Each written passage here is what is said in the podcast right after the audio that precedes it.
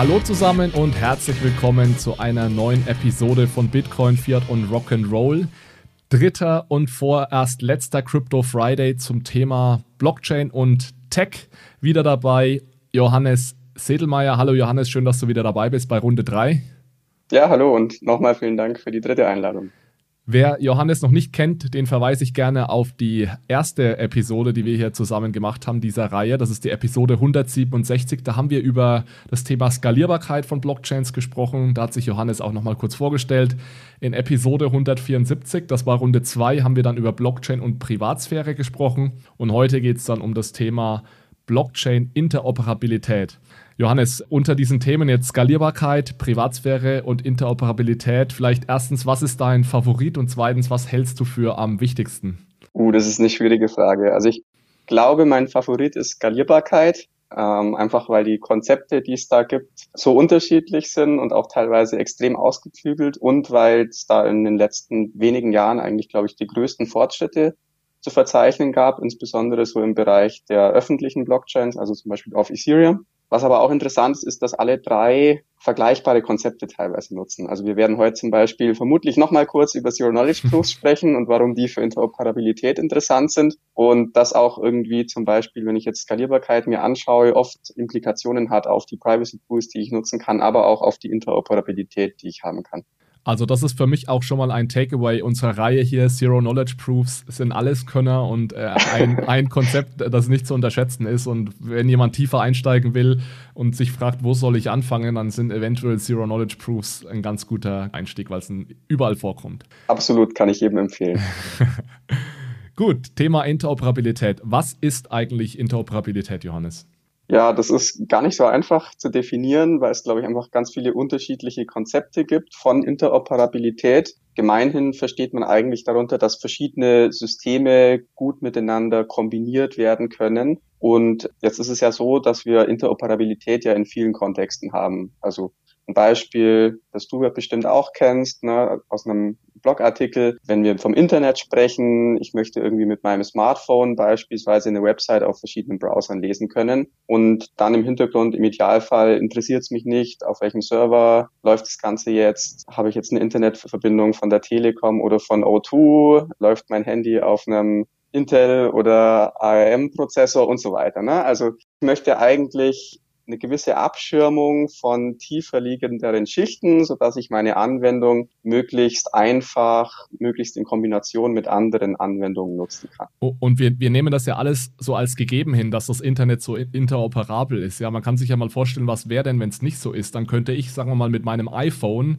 nur den Apple E-Mail-Account nutzen und auch nur die Apple Internetverbindung und den Apple Router und nur an andere Apple-Nutzer meine E-Mails schicken zum Beispiel. Und es ist völlig normal, dass ich dir vielleicht auf dein Android-Handy und dem nächsten auf sein Google-Phone äh, E-Mails schicken kann und er die auch lesen kann und hochladen kann und whatnot. Und das ist eben was, was unglaublich wichtig ist für die Funktionsweise des Internets. Genau. Und im Kontext von Blockchains versteht man eben darunter sehr oft erstmal also was machen wir am liebsten mit Blockchains oder am häufigsten? Das ist wahrscheinlich irgendwie digitale Assets austauschen. Das haben, glaube ich, so die eigentlich alle Kryptowährungen und auch viele andere Blockchain-Anwendungen gemeinsam. Und da wäre es natürlich schön, wenn man nicht nur auf einer Blockchain unterwegs sein könnte, sondern wenn man zum Beispiel Assets, von, die auf unterschiedlichen Blockchains leben, gegeneinander tauschen könnte. Das ist so eine Stufe von Interoperabilität. Man kann natürlich auch sagen, ich möchte eine Applikation haben, die mit verschiedenen Blockchains arbeiten kann. Das heißt, dass ich zum Beispiel in einer Wallet dann meine Bitcoins und meine Ether verwalten kann. Das ist aber schon fast eher eine Frage von Kompatibilität. Ne? Da habe ich einfach zwei Client-Libraries, die packe ich irgendwie in eine Wallet-App und wäre natürlich nett, wenn wir ein paar Standards hätten, so dass ich das relativ gleichmäßig anzeigen kann. Ne? Wie wenn ich jetzt sagen würde, ich hätte sowas wie einen ERC 20 Standard, nicht nur auf Ethereum, sondern auch auf Tezos und so weiter. Und was aber so in der Forschung würde ich mal sagen, so die klassische Definition ist von Interoperabilität, das ist das sogenannte Cross-Chain Communication. Davon ist letztlich aber sowas wie digitale Assets auf unterschiedlichen Blockchains gegeneinander tauschen, so ein bisschen der Spezialfall. Das bedeutet eigentlich, dass ich die Möglichkeit habe, von Blockchain A an Blockchain B quasi Nachrichten zu schicken, so dass Blockchain B auch versteht, dass das auf einer Blockchain A passiert ist und dadurch zum Beispiel dann einen Smart Contract, der auf Blockchain B lebt, auf Blockchain A triggern zu können. Und wir werden wahrscheinlich später noch sehen, dass damit dann insbesondere auch dieser Tausch von Assets auf unterschiedlichen Blockchains abgebildet werden könnte.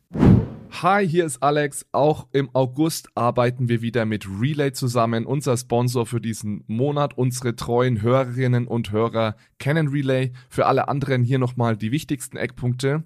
Mit Relay kannst du Bitcoin einfach kaufen und verkaufen. Das Ganze ist sehr anfängerfreundlich, ohne Registrierung möglich. Du kannst dir Sparpläne einrichten und das Ganze geht in eine Non-Custodial Wallet. Das heißt, die Bitcoins kommen direkt auf dein Smartphone und liegen nicht bei Relay, sodass du selbst die hundertprozentige Kontrolle hast.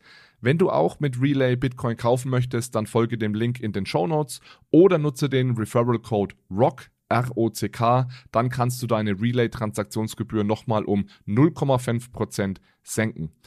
Herzlichen Dank an Relay, vor allem für die langfristige Zusammenarbeit. Das ermöglicht es uns nämlich, dass wir uns hier auf die Inhalte konzentrieren und nicht ständig auf Sponsorensuche sein müssen. Genau, und was wir auch sehen werden, ist, dass das gar nicht so trivial ist. Vielleicht kannst du da auch so ein bisschen eine Intuition dafür geben, warum das gar nicht so einfach ist, zwei Blockchains, vor allem zwei Blockchains, die sich jetzt nicht sonderlich ähnlich sind, dann interoperabel zu machen, dass die wirklich miteinander kommunizieren können. Ja, also letztlich haben wir einfach alle Interoperabilitätsthemen, die wir sonst im Internet auch haben, bei Blockchain insbesondere. Ne? Es sind einfach Applikationen, die auch vom Internet abhängig sind und davon, dass Server sich miteinander unterhalten. Und dann haben wir aber noch dazu, dass sozusagen ja auf Blockchain B irgendwie verifiziert werden muss, dass auf Blockchain A irgendwas passiert ist. Und wenn auf einer Blockchain irgendwas passiert, bedeutet das ja, dass der Konsensmechanismus das letztlich berücksichtigt und bestätigt hat. Und jetzt ist es schon schwer genug, irgendwie einen funktionierenden Konsensmechanismus zu bauen. Ne, bei Proof of Work sind wir da schon mittlerweile ganz gut. Proof of Stake ist nach wie vor irgendwie sehr komplex. Und jetzt noch auf einer anderen Blockchain zu überprüfen, dass Konsens stattgefunden hat, ist eigentlich fast noch mal eine Schippe komplexer, weil man irgendwie auf einer Blockchain, die vielleicht gar nichts mit dem anderen Konsensmechanismus zu tun hat, der muss man jetzt beibringen, im Prinzip sogar algorithmisch, was es bedeutet, dass der Konsensmechanismus auf der anderen Blockchain den und den Block hinzugefügt hat. Und das ist einfach eine sehr komplexe Angelegenheit. Wir fangen mal mit haben wir uns überlegt, mit der einfachsten Möglichkeit an, Interoperabilität herzustellen. Das ist tatsächlich, wie du schon angekündigt hast, die Idee, dass ich sage, ich swappe Assets, also ich schicke Assets von die eine auf die andere Blockchain, vereinfacht gesagt, wir nennen das einfach mal Swaps. Ähm, das ist also eine simple Lösung für Interoperabilität. Das ist auch die einzige Lösung, die wir heute im Detail durchsprechen. Alle anderen äh, sprechen wir eher High-Level an. Und liebe Zuhörer, ihr werdet merken, dass auch diese erste, erste Interoperabilitätslösung, die hat es teilweise schon in sich. Aber ich glaube, es ist wichtig, das einmal zu verstehen, wie es überhaupt möglich ist, dass zwei Blockchains miteinander kommunizieren und das zwar möglichst äh, dezentral. Und vielleicht fangen wir sogar mal an, Johannes, mit einer, mit einer Möglichkeit, das, was wir hier geplant hatten, einfach zentral zu machen, mal zu verstehen, wie das Problem auch gelöst werden könnte. Also das Setup ist folgendes. Ich besitze Bitcoin, bin auf der Bitcoin-Blockchain unterwegs, du besitzt ETH, bist auf der Ethereum-Blockchain und ich mit meinem Bitcoin würde dir gerne Bitcoin schicken, du mit deinen ETH würdest mir gerne ETH schicken. Das heißt, wir würden gerne Bitcoin gegen ETH tauschen. Eine ganz simple Möglichkeit, das zu tun, eine triviale Lösung ist, wenn ich mir einfach eine Ethereum-Adresse zulege, du schickst mir die, deine ETH auf meine Ethereum-Adresse und wir machen das Ganze umgedreht auch. Ich schicke dir meine Bitcoins auf deine Bitcoin-Adresse.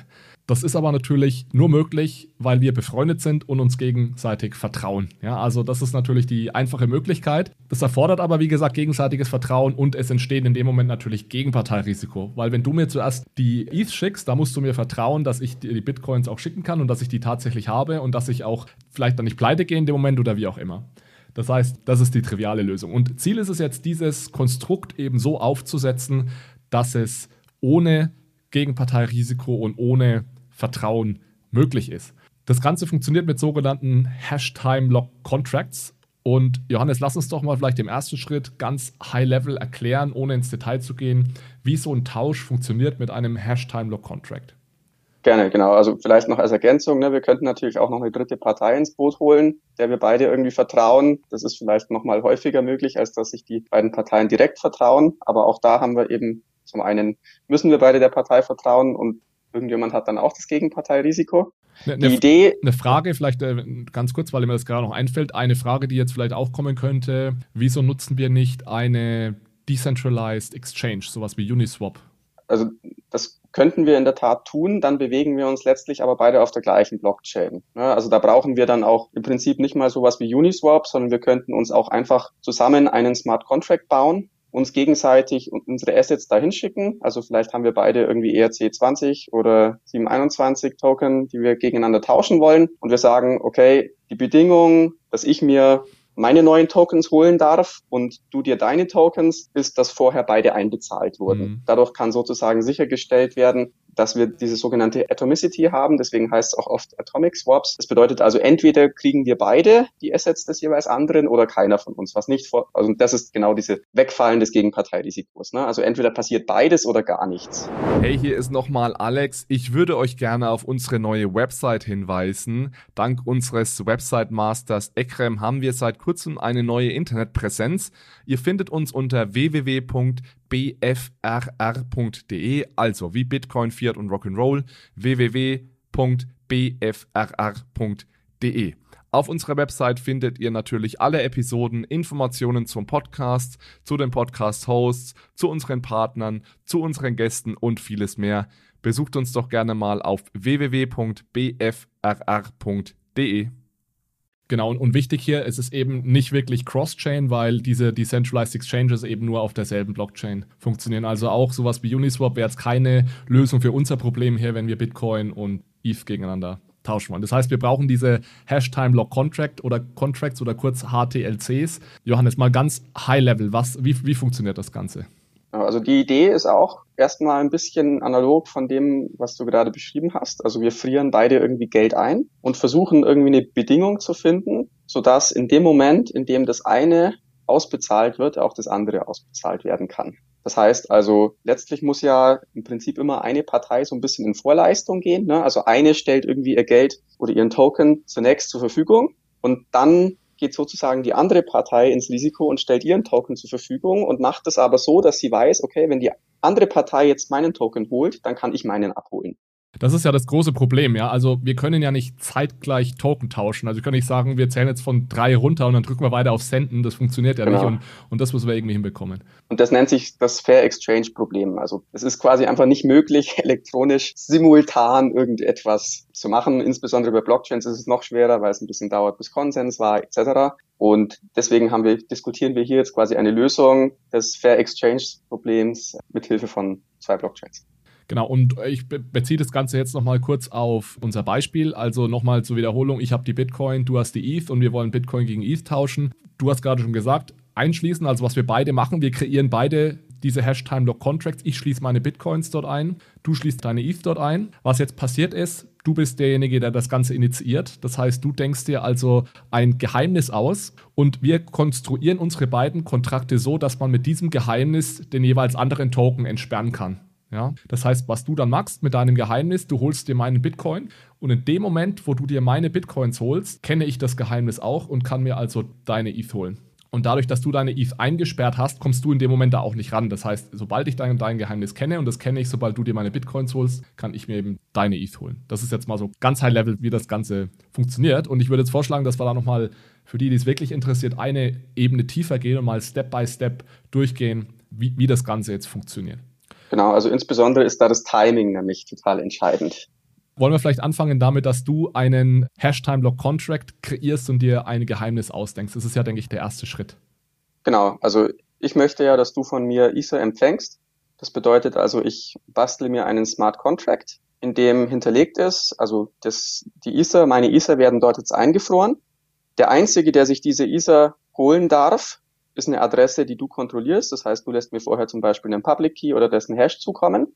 Und die Ether können auch nur abgeholt werden mit dem Hash des Passworts oder des äh, Geheimnisses, das ich mir ausgesucht habe. Das bedeutet also zunächst mal hast du gar keine Möglichkeit, dir das Geld zu holen, weil nur ich das Geheimnis kenne, mit dem das entlockt werden kann. Ich merke mir das mal, schreibe quasi den Hash des Geheimnisses in den Smart Contract und dann mache ich noch so einen Timeout rein und sage zum Beispiel, okay, wenn es jetzt am Ende des Tages nicht von dir abgeholt wurde, wenn ich nichts mache, kannst du das ja auch gar nicht ohne das Geheimnis. Dann kann ich mir das Geld wiederholen. Aber bis zum Ende des Tages ist das Ganze jetzt zunächst mal gelockt und ich komme da, komme da nicht mehr ran. Genau. Und jetzt kannst du natürlich beobachten, wann dieser Smart Contract in der Blockchain gelandet und auch finalisiert ist. Das ist jetzt erstmal die wichtige Information. Du beobachtest mich erstmal, ob ich quasi in Vorleistung gehe und entscheidest, ob dir das jetzt mittlerweile final genug ist, dieser Kontrakt. Und natürlich, dass es auf dich lautet. Ja, genau. Das sind, das sind, glaube ich, die ganz wichtigen Punkte jetzt. Es gibt da einen Kontrakt. Um die ETH, die in diesem Kontrakt eingesperrt sind, zu bekommen, brauche ich erstens meine, das Passwort zu meiner Adresse, also die privaten Schlüssel zu meiner Adresse. Und zweitens, ich brauche das Geheimnis, das in dem Moment nur du kennst. Das heißt, ich kann mir in dem Moment noch nichts holen. Das ist einfach mal das Setup. Dann kommt der zweite Schritt. Genau. Jetzt liegt da Geld eingefroren rum. Du hast beobachtet, wenn du das Geheimnis kennen würdest, dann würdest du das Geld bekommen. Was du jetzt machst, ist, du machst andersrum genau den gleichen Kontrakt auf der anderen Blockchain. Wenn es den anderen Kontrakt nicht gäbe, wäre das von dir natürlich nicht besonders clever, denn dann wüsstest du ja, also du kennst ja das Geheimnis noch nicht, ich kenne das Geheimnis. Das heißt also, wir haben eine Informationsasymmetrie und ich könnte mir dein Geld holen. So, dadurch, dass aber du weißt, sobald ich mir das Geld hole, siehst du das Geheimnis auf der Blockchain. Ne? Also auf der Blockchain-Transaktion, mit dem ich mir dein Geld holen würde oder mit dem du dir das Geld in meinem Kontrakt holen könntest, da muss ja das Passwort stehen, das Geheimnis, das ich mir ausgedacht habe. Sobald ich mir das also hole, kannst du das Ganze beobachten und es dir auch holen. Und das ist die ganze Idee von dem Spiel. Das heißt also, in dem Kontrakt, den du erstellst, ist die gleiche Bedingung. Also erstens, ich habe dir eine Adresse gegeben, nur diese Adresse kann sich das Ganze abholen. Und zweitens, ich brauche das gleiche Passwort zu demselben Hash, der in dem Kontrakt steht, den ich gebaut habe. Und das Einzige, über was wir jetzt noch nachdenken müssen, ist eben wieder das Timing. Denn es ist ja immer noch so, dass nur ich das Geheimnis kenne. Das heißt also, ich bin immer der, der zuerst sich den Token holen kann mit einer entsprechenden Transaktion. Und ich kann, und das ist ja quasi mit meinem Kontrakt, den ich gebaut habe, haben wir gesagt, es ist nur einen Tag möglich. Das bedeutet also, in dem Kontrakt, den du baust, wirst du das Ganze zum Beispiel auf einen halben Tag setzen und sagen, okay, nach dem halben Tag läuft das Ganze ab. Und selbst wenn ich clever bin und dann bis kurz vor knapp warte, bis ich mir den Token hole, damit du es möglichst spät erfährst, hast du immer noch einen halben Tag Zeit mit dem Geheimnis, dass du dadurch, dass ich den Token geholt habe, kennenlernst, eben meinen Kontrakt anzusprechen und dir da das Geld zu holen. Mhm. Ich versuche das nochmal noch mal zusammenzufassen und du sagst mir, ob ich das Ganze verstanden habe. Also, mhm. nachdem du deinen Kontrakt erstellt hast, das haben wir durchgesprochen, mache ich dasselbe. Ich erstelle auch einen Kontrakt, in dem schreibe ich rein, nur derjenige, der das Passwort oder die Private Keys zu deiner Adresse hat, kann hier meine gelockten Bitcoins bekommen. Plus derjenige muss das Geheimnis kennen. Mhm. Ich kann das deswegen machen, weil du mit mir zwar nicht das Geheimnis selbst geteilt hast, aber den Hash des Geheimnisses. Und deswegen kann ich also sagen, wer mir beweisen kann, dass er das Passwort oder den, den, das Geheimnis zu diesem Hash kennt, der bekommt eben meine gelockten Bitcoins. Und dann haben wir eine ganz spannende Situation, wenn diese beiden Kontrakte erstellt sind, dann haben wir folgende Situation. Du bist derjenige, der das Geheimnis kennt. Du bist derjenige, der die ETH eingesperrt hat. Ich kenne das Geheimnis nicht, ich kenne nur den Hash, aber das hat es mir eben erlaubt, meine Bitcoins einzusperren die man nur frei bekommt, wenn man auch das Geheimnis kennt. So, und jetzt hast du also die Möglichkeit, jederzeit meine Bitcoins zu holen, weil ich diesen Kontrakt so designt habe. Um das zu tun, um diese Bitcoins zu bekommen, musst du mir aber beweisen, dass du das Geheimnis kennst. Das heißt, du musst dieses Geheimnis im Klarnamen sozusagen in die Transaktion schreiben, im Klartext. Das heißt, in dem Moment, wo du das machst, kenne ich das Geheimnis. Und jetzt hast du ja gerade schon gesagt, es ist vom Timing her dann so konstruiert, dass ich dann, sagen wir mal, noch einen halben Tag Zeit habe, um dieses Geheimnis zu nutzen um eben mir auf deiner Seite dann meine äh, Ether freizuschaufeln. Und ich glaube, was jetzt hier noch wichtig ist, sind so zwei Angriffsvektoren. Das sind so Dinge, die ich mich am Anfang gefragt habe, warum funktioniert das Ganze? Das erste, was ich mich immer gefragt habe, das hast du schon beantwortet, aber ich frage es trotzdem nochmal. Wenn du dir meine Bitcoins geholt hast, dann kenne ja nicht nur ich das Geheimnis, dann kennt es ja jeder, weil das steht ja einfach auf der Blockchain. Genau. Warum kann sich jetzt nicht irgendjemand anders dieses Geheimnis nehmen und sich diese ETH dann holen aus deinem Smart Contract. Genau, also das ist eben dadurch, dass es gebrandet ist, mehr oder weniger. Das heißt also, es sind zwei Bedingungen. Eine Bedingung, sich das Geld zu holen, ist, ich kenne das Geheimnis. Zweite Bedingung, ich kontrolliere die Adresse, die von vornherein festgelegt wurde. Und deswegen kannst du dir das holen. Sonst wäre das Ganze schlecht konstruiert. Zweiter Angriffsvektor, den ich am Anfang nicht verstanden habe, war, warum kannst du dir nicht deine ETH selbst wieder aus deinem Smart Contract holen? Also du holst dir meine Bitcoin und in dem Moment räumst du einfach gleichzeitig deine ETH aus deinem Smart Contract ab, sodass ich gar keine Chance habe, daran zu kommen. Na, also das ist quasi für die, für die Dauer, die das Ganze gelockt ist, also im Fall von meinem Kontrakt jetzt den ganzen Tag, bist du der Einzige, der sich das Geld holen darf, also die Adresse, die dort spezifiziert ist. Erst nach Ablauf geht das Geld entweder Also kann ich mir das Geld wiederholen. Dann ist quasi, fällt die Bedingung weg mit dem Lock, wobei das ohne, ohne Konsequenz ist für mich, bei dir nicht. Ne? Also in beiden Kontrakten kann man sich sozusagen nach Ablauf der Dauer, für die das gelockt ist, kann sich der ursprüngliche Eigentümer das Geld wieder zurückholen.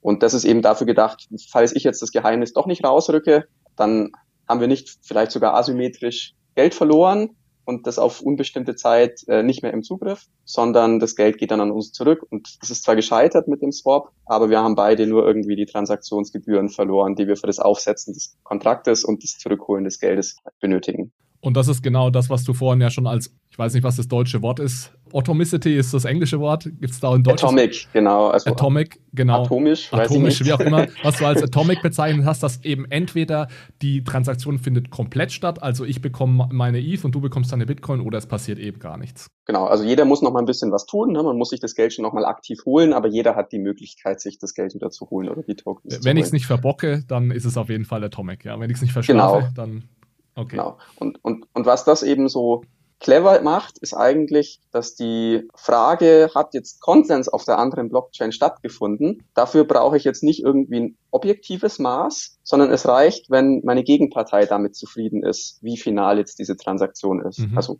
wenn ich denke, es geht vielleicht um zwei Euro, na, dann werde ich sagen, okay, da reichen mir irgendwie drei Block Blöcke oben drauf und ich halte das Ganze für final und wenn es mir noch zu riskant ist, dann gebe ich halt nochmal zehn Blöcke drauf, aber ich kann jetzt quasi entscheiden, beziehungsweise erstmal musst du ja entscheiden, wenn du deinen Kontrakt auf die Blockchain packst, ist dir meiner final genug, sodass du dir sicher genug sein kannst, dass es keinen Reorg geben wird, mit dem dann mein Kontrakt auf einmal verschwindet und ich kann mir aber trotzdem bei dir noch das Geld holen. Und das heißt, wir müssen das nicht algorithmisch machen, sondern es reicht quasi, wenn die beiden Transaktionsparteien einen gewissen Grad an Zufriedenheit hinsichtlich der Finalität haben Jetzt geht es bei diesen Hash-Time-Lock-Contracts oder bei diesen Swaps, geht es ja wirklich nur in Anführungszeichen darum, Tokens hin und her zu tauschen. Es kann ja durchaus sein, dass es noch komplexere Kommunikationsanforderungen gibt, vor allem, dass zum Beispiel zwei Smart Contracts miteinander kommunizieren müssen. Deswegen, äh, diese Hash-Time-Lock-Contracts, die haben ihre Grenzen. Das heißt, es gibt jetzt noch andere Lösungen für Cross-Chain Communication. Lass uns doch mal versuchen, wirklich High-Level das Ganze vielleicht so in fünf Minuten zusammenzufassen, was es noch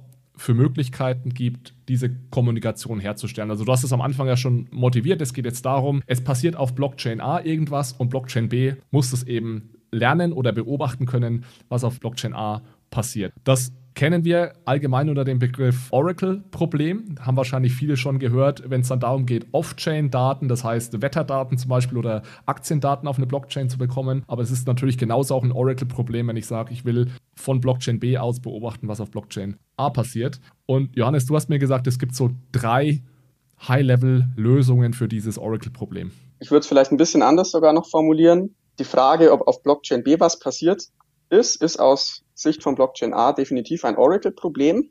Das heißt also, wir haben quasi alle Lösungen, die wir für das Oracle-Problem auch kennen. Plus wir haben noch weitere Lösungen, die eben die zusätzliche Struktur, dass das bei B eine Blockchain ist, aus der die Daten kommen und dass ich die mit Hilfe von gewissen Konsensregeln überprüfen kann, als Zusatzlösung. Mhm. Und das heißt also, so die beiden Lösungen, die ich jetzt zumindest kenne für das Oracle-Problem, wäre, dass wir irgendwie einen Notar haben, beziehungsweise vielleicht eine Föderation aus verschiedenen Parteien, von denen ich der Mehrheit traue. Und das wären jetzt auch die beiden, würde ich mal sagen, einfacher zu implementierenden Lösungen für die Cross-Chain Communication. Das bedeutet also, ich habe einen Smart Contract auf Blockchain B und um jetzt zu überprüfen, ob etwas auf Blockchain A stattgefunden hat, frage ich einfach einen Notar und sage, okay, wenn du mir eine Transaktion schickst an Blockchain B, an diesen Smart Contract, in dem steht, auf Blockchain A ist etwas Bestimmtes passiert, unterschrieben vom Notary, dann wird der Smart Contract auf Blockchain B davon ausgehen, dass auch tatsächlich diese Transaktion auf Blockchain A stattgefunden hat, indem einfach eine digitale Signatur überprüft wird. Also technisch relativ einfach. Ja. Ist dafür vergleichsweise zentral, weil man natürlich jetzt in dem Moment diesem Notary oder dann bei einer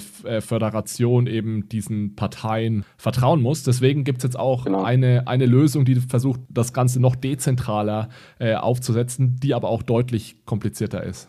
Genau, und da geht's dann wirklich um eine algorithmische Verifizierung, dass auf der Blockchain A Konsens stattgefunden hat. Das heißt also, ich schreibe mir tatsächlich einen Smart Contract, der nicht nur prüft, ob eine Partei oder ein paar Parteien unterschrieben haben, dass da was passiert ist, sondern die wird wirklich überprüfen. Ich schicke da quasi die Transaktion hin, die angeblich auf Blockchain A stattgefunden hat und noch irgendeinen Beweis, dass auch tatsächlich diese Transaktion in den Konsensmechanismus eingeflossen und dort in einer gewissen Weise finalisiert wurde. Und da gibt es eben unterschiedliche Möglichkeiten. Unterschiedliche Konsensmechanismen bedeuten quasi auch unterschiedliche Komplexität dieser Verifizierung. Das bedeutet also, wenn ich mir jetzt zum Beispiel eine zugangsbeschränkte Blockchain anschaue, in der ich sowieso Konsens letztlich über Multisigs habe. Ne? Also sowas wie ein Hyperledger Fabric oder ein Quorum oder das von, von der EU das EPSI. Da habe ich eine fest definierte Anzahl von Knoten typischerweise. Und wenn von denen eine gewisse Anzahl den Block signiert, zum Beispiel eine Zweidrittelmehrheit, dann ist der Block finalisiert. Und dann habe ich typischerweise einfach noch einen Merkle-Proof,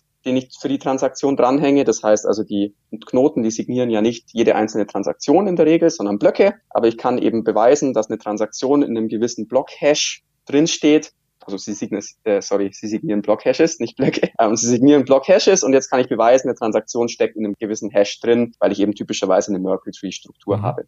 Jetzt ist das leider relativ selten, dass es für immer die gleichen Validatoren sind. Also typischerweise wollen wir trotzdem im Laufe der Zeit Validatoren bei solchen Permission Blockchains hinzufügen und wieder entfernen. Und um das korrekt zu überprüfen, müsste ich natürlich den Smart Contract, der prüft, ob Konsens stattgefunden hat, auch immer wieder informieren, wenn es eine Änderung in diesem Validator Set gegeben hat. Also das heißt, wenn ein Knoten rausgeht und ein anderer dazukommt, muss ich also auch eine Transaktion an diesen Smart Contract schicken, der dem beibringt, was jetzt die neue Regel ist, wie Blöcke verifiziert werden. Und da sieht man schon ein bisschen, was sich ankündigt. So eine Bridge, wie sich das auch nennt, so ein Bridge Smart Contract kann relativ teuer zu unterhalten sein, weil wenn es viele Änderungen gibt und ich nur ab und zu mal Transaktionen verifizieren möchte, dann muss ich in diese Transaktion die seit der letzten Verifizierung der letzten Transaktion vorgenommenen Änderungen alle mit einfließen lassen. Mhm.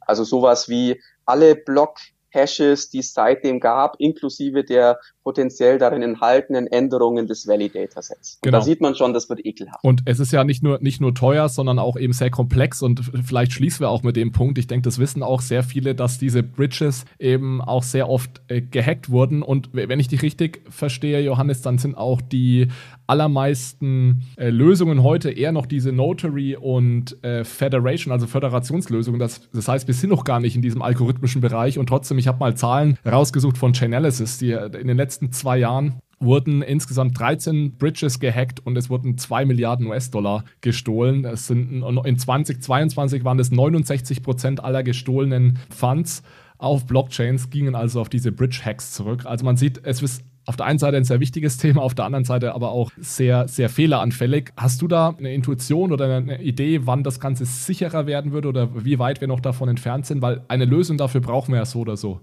Mhm. Also wie du gesagt hast, ne, so der eklige Teil von der Implementierung von der Bridge, der wird eigentlich noch gar nicht so oft gemacht, sondern da werden in der Tat meistens noch Notaries oder eben Federations verwendet und sowas wie Proof of Work und Proof of Stake Verifizierung ist eigentlich eher nur eine Randerscheinung. Ne? Das ist ja dann noch mal komplexer. Mhm. Natürlich ist es aufwendig, so eine Bridge zu bauen. Man muss irgendwie beide zugrunde liegenden Blockchains sehr gut verstehen und man muss auch eine ganze Reihe von Sachen berücksichtigen, wie wie kann ich zum Beispiel verhindern, dass es Replays gibt? Also wie kann ich verhindern, dass irgendwie Sachen dauernd aufgerufen werden? Also es waren eigentlich relativ banale, würde man schon fast sagen, Bugs, die in vielen von diesen Bridge-Hacks äh, stattgefunden haben, wo man einfach gesehen hat, okay, die, die die Bridge gebaut haben, haben sich vielleicht nicht auf beiden Blockchains gleich gut ausgekannt. Und deswegen ist, glaube ich, so der erste Schritt, der ansteht, gar nicht unbedingt so, wie verifiziere ich Konsens, sondern eher, wie schaffe ich es erstmal mit diesen Notary und Federation Bridges Sicherheit zu schaffen. Und da ist eben wichtig, dass nicht jeder das Rad immer neu erfindet, sondern dass man irgendwie Standards schafft, so dass man, wenn man diese Standards implementiert oder nutzt, sich das Ganze nicht erneut antun muss, worüber andere Entwickler und Kryptografen schon irgendwie jahrelang geschwitzt haben. Und das ist so in meinen Augen eigentlich am vielversprechendsten äh, der Interblockchain Communication Standard, der so aus dem Cosmos-Ökosystem kommt, in dem eigentlich diese Themen berücksichtigt werden. Das heißt also, ich glaube, der wird noch nicht besonders stark verwendet, aber im Prinzip ist das, glaube ich, ein wichtiger erster Schritt, um da mehr Sicherheit zu schaffen, dass man einfach nicht immer das Rad neu erfindet, sondern etablierte Varianten nutzt, die dann auch sicherer gemacht werden können. Also wir sehen, wir sind noch ganz am Anfang. Wir hätten auch heute über noch viele andere Dinge reden können. Du hast gerade Cosmos angesprochen. Auch Polkadot versucht diese Probleme ja zu lösen. Das schaffen wir jetzt heute nicht mehr. Wenn euch das Ganze gefallen und interessiert hat, gebt uns gerne, gerne Feedback. Dann können wir auch auf die Dinge in Zukunft nochmal etwas genauer eingehen. Ansonsten, Johannes, würde ich diese Tech-Runde hier mal zu Ende bringen und abschließen. Ich bedanke mich nochmal ganz herzlich bei dir für deine Zeit und ich bin mir sicher, dass das heute nicht der, dein letzter Auftritt hier bei uns im Podcast war. Vielen Dank nochmal. Sehr gerne und danke für die Einladung. Ciao, ciao.